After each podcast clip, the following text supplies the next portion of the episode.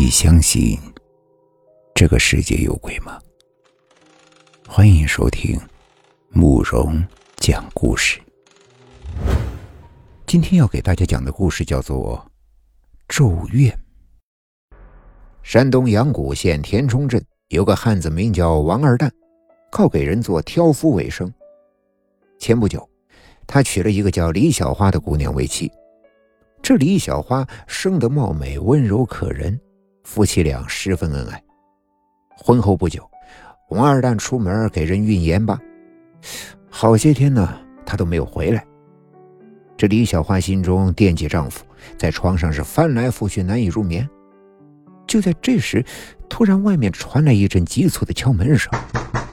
她开门一看，却是与丈夫一起做挑夫的刘三儿。只见这刘三儿衣衫凌乱，满脸血污。原来，这两人在经过青山口时遇到了打劫的，王二狗被人当场砍死，刘三儿滚进山沟，才逃得了一条性命。李小花听到这个噩耗，双眼一黑，昏了过去。被刘三儿摇醒后，就嚎啕大哭。丈夫死后，李小花一天到晚泪水连连。田冲镇盐行的老板陈运昌，因王二蛋是为他运盐遭劫。于是隔三差五的就派人送银子来，李小花一时呢也是衣食无忧。有一天深夜，李小花突然被一阵男人的哭声惊醒，她到窗前一看，只见院子里的半空悬着一条黑影。这黑影披头散发，体型与丈夫十分相似。李小花心想：难道是丈夫的魂魄回来了？他顿时感到毛骨悚然。第二天半夜，哭声再起，而且比昨天晚上哭得更加凄惨。那黑影边哭还边朝房门走来，李小花吓得抱着被子不敢入睡。听人说三清观的张道长颇有法力，于是李小花便将张道长请来帮忙捉鬼。张道长在房前屋后转了几圈。说那鬼是她丈夫王二蛋的鬼魂，由于舍不得他，阴魂不散，又找了回来。张道长为了驱鬼，在院子里诵经念咒，做了一阵法。离开的时候，又给了他几道符，让他贴在门窗和床头上。也许是符的作用，之后一连几个晚上呢，总算是相安无事。可是有一天半夜，李小花突然梦见丈夫从外面回来。还给他带回了不少的首饰和礼品。这一次，他不觉得害怕，还扑到他的怀里。醒来的时候，李小花却发现自己身上一丝不挂。回想梦中的情形，她不由得一怔：难道昨天晚上，丈夫真的回来过？接下来一连几天晚上，她都梦见与丈夫在一起。没过多久，她就出现了恶心、厌食等反应。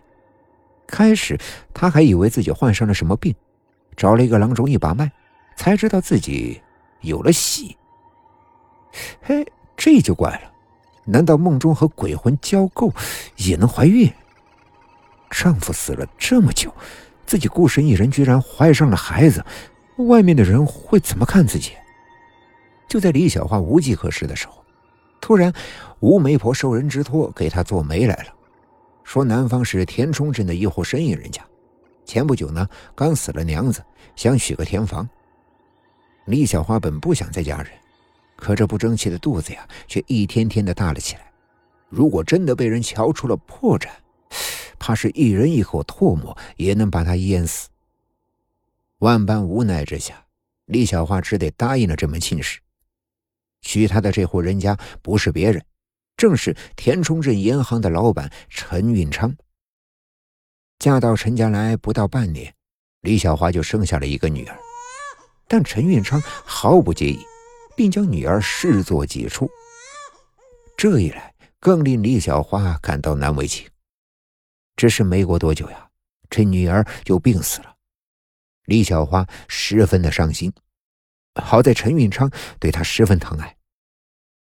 这时间一长，李小花也就渐渐的想开了。这年中秋节，陈运昌和李小花饮过桂花酒，一同在后花园内赏月。李小花感觉到身上有些凉意，就进屋穿衣服，只剩下陈运昌一个人在后花园。就在这时，陈运昌听见一声怪叫，他扭头一看，只见墙边不知道什么时候出现了一个断头人。只见这断头人一颗头倒挂在胸前，脖子处还在往外冒血。那人用手拎着头上的两只耳朵，把头往脖子上一装。陈云昌看出，那人竟是王二蛋。只见这王二蛋披头散发，面如死灰，七窍流血，形态异常的恐怖狰狞。那人瓮声瓮气的喝道：“陈云长，你个狼心狗肺的东西，快快还命来，还我娘子来！”说罢，双手一松，头又掉下去，挂在了胸前。陈云昌吓得是屁滚尿流，双腿一软，跪在地上。王二蛋一个纵步跳到他的跟前。用冰冷的手卡住他的脖子，喝道：“快，将你所干的坏事如实招来，否则要了你的命！”陈运昌战战兢兢地说：“小小兄弟饶命！我我说我说。”于是陈运昌不得不将自己的所作所为全说了出来。原来，王二蛋和李小花成婚的那天，陈运昌去参加了他们的喜宴。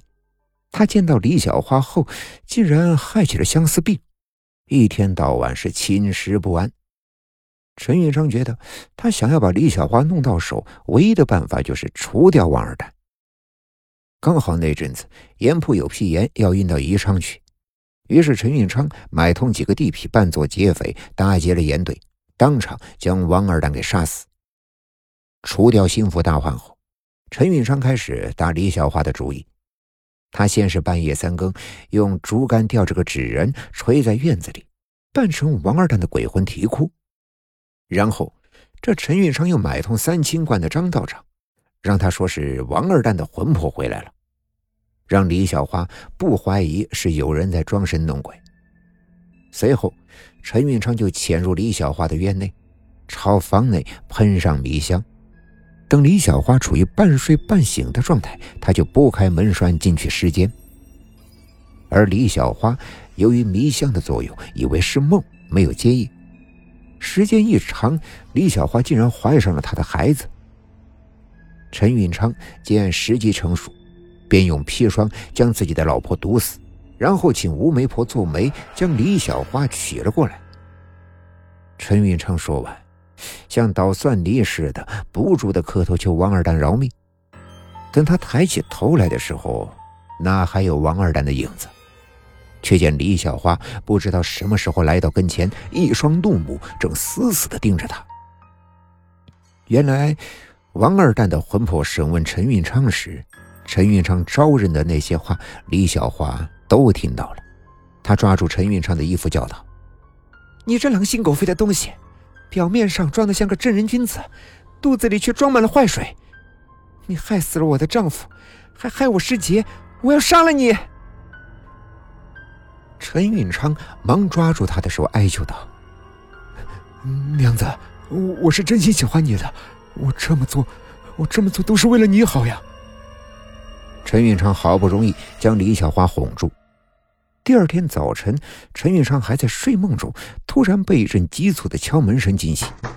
他开门一看，却是田冲镇县衙的捕快。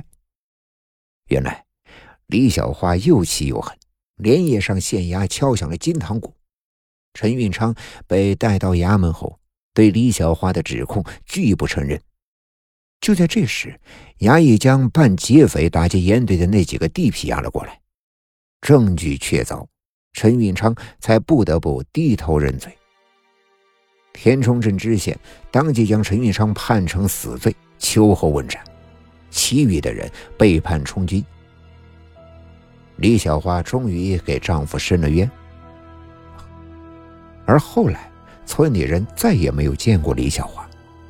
有的人说她殉情了，有的人说呀，她离开了伤心地，此事也就不了了之了。今天的故事就讲到这里了。点个关注吧。晚安。